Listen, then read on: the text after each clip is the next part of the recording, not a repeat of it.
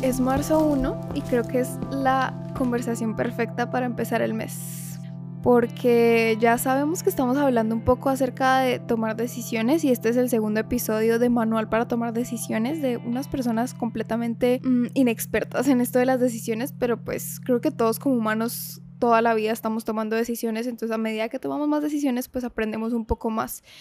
Y aquí nuestro rol en Caminamos es un poco como tipo hermanos mayores, dándoles consejos de cosas que nos han ayudado como seres humanos a tomar decisiones. Entonces, en el episodio de hoy hablamos acerca de seguir la intuición o de saber cuándo es el momento correcto. Sí, es que como hablábamos también en el capítulo anterior, eso es como una habilidad que tenemos que desarrollar todos como para tener mucha libertad a la hora de decidir y se basa siempre como en confiar en nosotros mismos y como desde nosotros mismos empezamos a desarrollar esa habilidad para poder tener como ese, ese discernimiento de saber qué es lo que quiero hacer, qué es lo que no quiero hacer, a dónde quiero ir, a dónde no. Exacto. Y es que algo que me parece muy bonito dejar claro antes de tener esta conversación es que las decisiones no son buenas o malas, simplemente decides según lo que tú quieres. Y creo que lo más bonito de lo que tú dices como aprender a tener ese discernimiento es que cuando tomas decisiones desde lo que tú de verdad quieres, creo que es muy bonito porque ya lo que viene después va a ser o bueno o malo, pero sabes que fue lo que tú decidiste, lo que tú querías y que te va a llevar a, a lo que tú querías. Entonces creo que eso es muy bonito porque es como una habilidad que uno empieza a pulir y a desarrollar, la intuición. Si tú la ignoras y si tú no la escuchas, pues creo que nunca la vas a desarrollar porque realmente todos tenemos ese superpoder muy dentro de nosotros que nos dice cuándo es el momento, que nos dice si sí o si no. Y es que hoy queremos hablar de esto porque creo que en los últimos dos meses hemos tenido la experiencia de seguir nuestra intuición con muchísima fuerza porque íbamos como en contra de la corriente un poco, ¿no? Sí, y creo que uno de los ejemplos más claros que tenemos nosotros ahorita es esa decisión que tomamos de, de volvernos de Estados Unidos. Pues para los que no saben, estuvimos viviendo en Estados Unidos casi dos años y vivimos muchas cosas muy increíbles, aprendimos mucho, conocimos mucha gente, muchos lugares, pero eventualmente comenzamos a sentir como algo que nos traía de vuelta, así como que nos empujaba a a vuelvan, o sea, como ya, ya cumplieron su ciclo acá. Y fue, realmente eso se desarrolló como desde un tiempo muy largo antes de, de decidir venir y fue como un proceso de cada uno. O sea, primero lo vivimos cada uno en solitario porque era como, o sea, bueno, contemos la historia. Sí, por el Sí, desde el principio.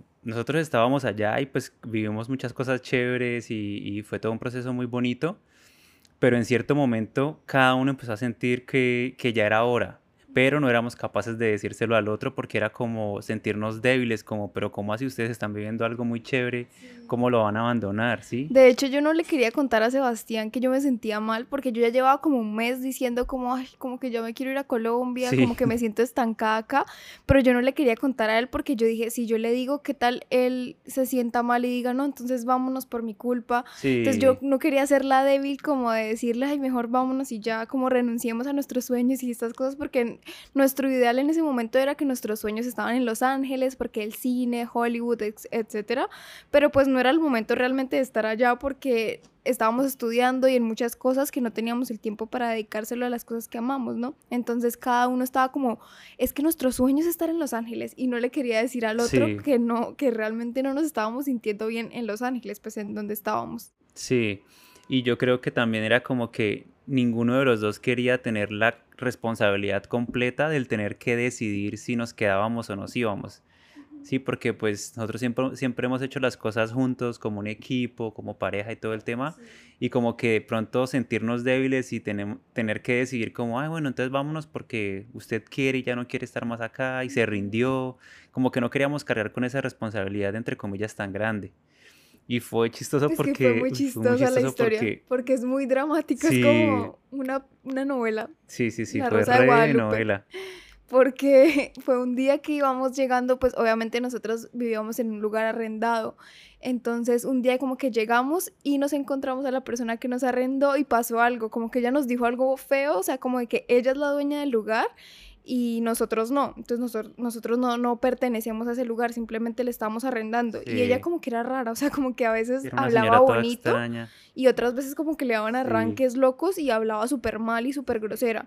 Entonces, preciso en ese instante llegamos, nos la encontramos y nos habló súper feo y los dos entramos al cuarto, cerramos la puerta y nos atacamos a llorar. O sea, sí, o sea, empezamos a llorar sin razón y sin decirnos absolutamente nada. Nos tiramos en la cama a llorar. Sí, como niños pequeños. Como bebés recién nacidos, los dos llorando y abrazándonos, pero ninguno de los dos, o sea, como que los dos ya sabíamos por qué estábamos llorando, pero nunca nos habíamos dicho nada. Sí, y ahí empezamos a hablar y, nos dijimos todo y caímos en cuenta de que los dos estábamos en el en el mismo proceso de... Los dos queríamos de queremos decidir, ya sentimos por dentro de que ya no queremos estar más aquí viviendo en este momento de nuestras vidas. Y fue como que muchas cosas nos ataban aquí otra vez y ese día fue como, como una catarsis, súper triste al principio, pero luego muy bonita porque fue como desahogarnos y como dejarnos ser desde adentro.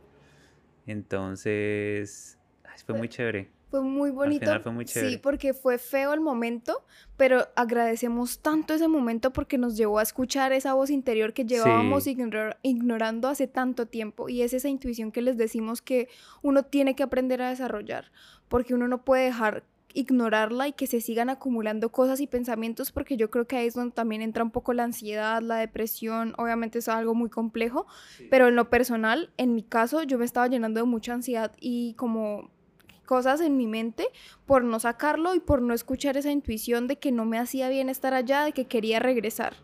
En el fondo tú siempre sabes dónde quieres estar, en el fondo tú siempre sabes lo que deseas y qué te hace bien a ti, tú lo sabes. Y eso es lo más bonito de esa herramienta tan mágica, de ese superpoder que todos tenemos, que es como aprender a escucharnos, ¿no? Sí, y es que también añadiéndole a eso, siempre hay mucha, muchos estímulos externos que nos presionan, ¿sí? ya sean familiares, ya sean opiniones en, que hay como generales en, en, la gente que nos rodea. Porque volviendo al ejemplo que dimos de la decisión de volver a Colombia, de estar viviendo en Estados Unidos, era enfrentarnos contra la corriente. Contra la corriente de, de, una idea generalizada que hay en Latinoamérica de tú estás viviendo un sueño que mucha gente quisiera vivir y nos teníamos que adaptar a eso. Inconscientemente estábamos muy atados por esa idea de que estábamos viviendo muchas cosas que mucha gente quisiera vivir y no puede. Y que nuestro sueño estaba en Hollywood y que Los Ángeles, ¿cómo nos vamos a ir de Los Ángeles y acá es nuestra carrera? Habían tantas presiones externas, pero en el interior eh, no era lo que queríamos. Y es muy curioso porque justo después de ese momento que les contamos súper dramático, los dos llegamos a un acuerdo de volvamos, volvamos porque esto no, no, nos está haciendo bien, tal vez no es el momento, tal vez tenemos que volver en un futuro a hacer las cosas de una forma diferente, tal vez no a estudiar sino de otra forma, no sé, sí, como que pensamos en eso y dijimos, tenemos, o sea, estamos jóvenes, ¿por qué nos atamos a este lugar? Sí. ¿Por qué nos atamos a este lugar solo por una presión externa? Porque realmente caímos en cuenta de que estábamos obligándonos a estar en ese lugar por la misma presión externa que nos pusimos nosotros mismos y que nos impusieron los demás. Como todo el mundo diciendo como, ay, qué cool que estén allá, qué lindo todo, que quisiera estar allá. Y luego tomamos la decisión de que nos queríamos regresar a Colombia nos encontrábamos gente en la calle, amigos y así, y les contábamos, no, es que ya pronto nos regresamos a Colombia, bla, bla, bla bla, bla, bla. Y preciso con un amigo de la universidad nos encontramos una vez y hablamos con él de eso y él dijo como, uy, pero ¿por qué se van a devolver? Si allá todo ¿Qué van a hacer allá? ¿Qué van a hacer allá? Acá hay demasiadas oportunidades, acá está todo. Y nosotros tuvimos una conversación con él y le dijimos, es que mira, nosotros tenemos esto allá, tenemos nuestra marca, nuestros sueños realmente están allá en estos momentos y acá estamos sacrificándolos y él lo entendió tanto cuando se lo dijimos, pero fue una de las pocas personas que lo entendió como, mm, sí, los entiendo, pero otra gente era como, se van a arrepentir, es lo peor que van a poder decidir, o sea, se los juro que hasta así lo decían, como, uy, no, no se vayan. Y en ciertos momentos nos hacían dudar. Nos hacían dudar. ¿Será que sí estamos tomando la decisión correcta? nos y, hacían... y siento que es una parte muy importante porque siempre que tú te dejas llevar por, tu intuición, que es la parte más importante, vuelvo a repetirlo. Más mágica. Es donde es el momento en el que tú más te tienes que enfrentar contra otras opiniones. Total. Porque por lo general tu opinión siempre es diferente a la de las personas que te rodean. Es que creo que juegan un papel muy importante en eso de la intuición porque te hacen dudar y te hacen sentir inseguro. Y a mí en esta decisión que los demás nos dijeran eso me daba una ansiedad y me hacía dudar demasiado de mi intuición pero al final mi intuición ganó contra esas opiniones, porque creo que es lo más valioso para mí es seguir mi intuición, porque siempre que lo he hecho he llegado a lugares mágicos. De hecho, el viaje a Estados Unidos fue intuición también, entonces fue algo muy bonito que valoré mucho y siempre me ha llevado a lugares mágicos, entonces siempre confío en ella, es como de mis mejores amigas, mi intuición, porque nunca me ha defraudado. Y creo que es muy bonito porque tú, esa voz de fondo como que no quiere que nada malo te pase, obviamente no quiere que llegues a un lugar malo, siempre quiere que llegues a tus sueños y a tus expectativas y a lo que quieres lograr, entonces, ¿por qué no escucharla, no? Y sí, es que siento que toda, mucha de esa magia que, que sentimos al decidir con nuestra intuición proviene como eso desconocido a lo que nos enfrentamos, ¿no? Porque siempre que uno decide algo, hacer un cambio y es algo nuevo para mí, pues es algo que yo no conozco. Y mucha de esa magia de yo dejarme guiar por mi intuición proviene de ahí, ¿no? Porque tú llegas y es como, uy, valió la pena el yo haberme escuchado a mí primero, valió la pena en poner en primer lugar lo que yo pienso y no lo que piensan los demás. Y ahorita que hablamos de, de como de la intuición y cómo dejarnos llevar por ella y, y que tenemos que desarrollarla, yo creo que hay que aprender a desarrollarla desde un principio y no es fácil y no es de un día para otro. Entonces, yo tengo una idea y es que yo siento que todos sabemos lo que queremos en el interior. O sea, si te, te ponen enfrente como las pues, como hablando por ejemplo en Matrix, te ponen dos perlas, una azul y una roja, tu intuición sabe, tu interior sabe cuál quieres coger.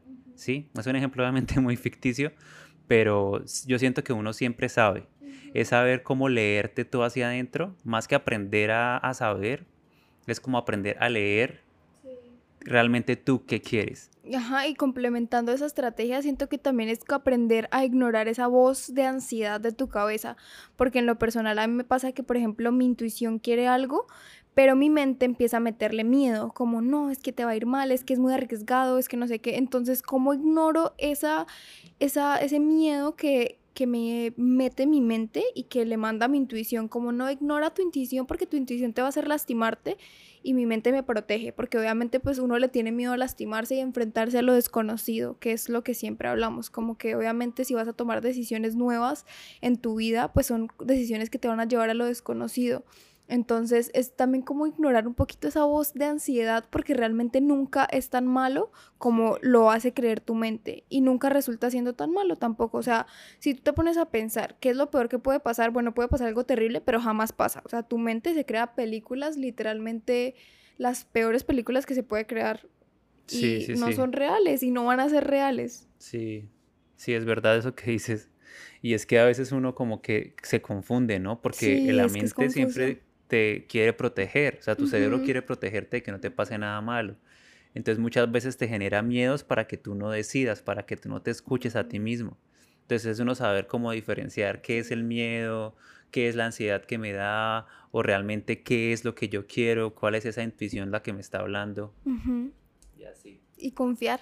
Siento que es un, proceso de confiar, de confiar en la intuición, de que no te va a llevar a nada malo y de que al final, sea cual sea el lugar al que llegues, algo mágico va a salir de ahí. Lo importante es cambiar, lo importante es avanzar, lo importante es escucharte, porque imagínate quedarte toda tu vida y llegar a tus 80 años sin haberte escuchado nunca. Vas a querer regresar el tiempo y vas a querer decir, debí escucharme a esos 20 años que tenía y no ahora.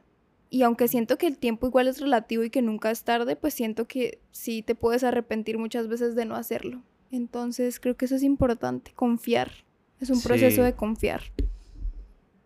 Como cuando confías en tus mejores amigos, en tu pareja, en tu mamá, confía en ti mismo y en tu voz interna. Y ya porque se nos está oscureciendo, ya literal acá está el atardecer frente a nosotros. Entonces, Esperamos que aprendan a a confiar a desarrollar esa intuición, a desarrollar ese sentido, como sexto sentido de, realmente qué queremos hacer, qué queremos decidir, a dónde queremos ir, cómo nos queremos mover en la vida. Créanme que no hay mejor amiga que su intuición.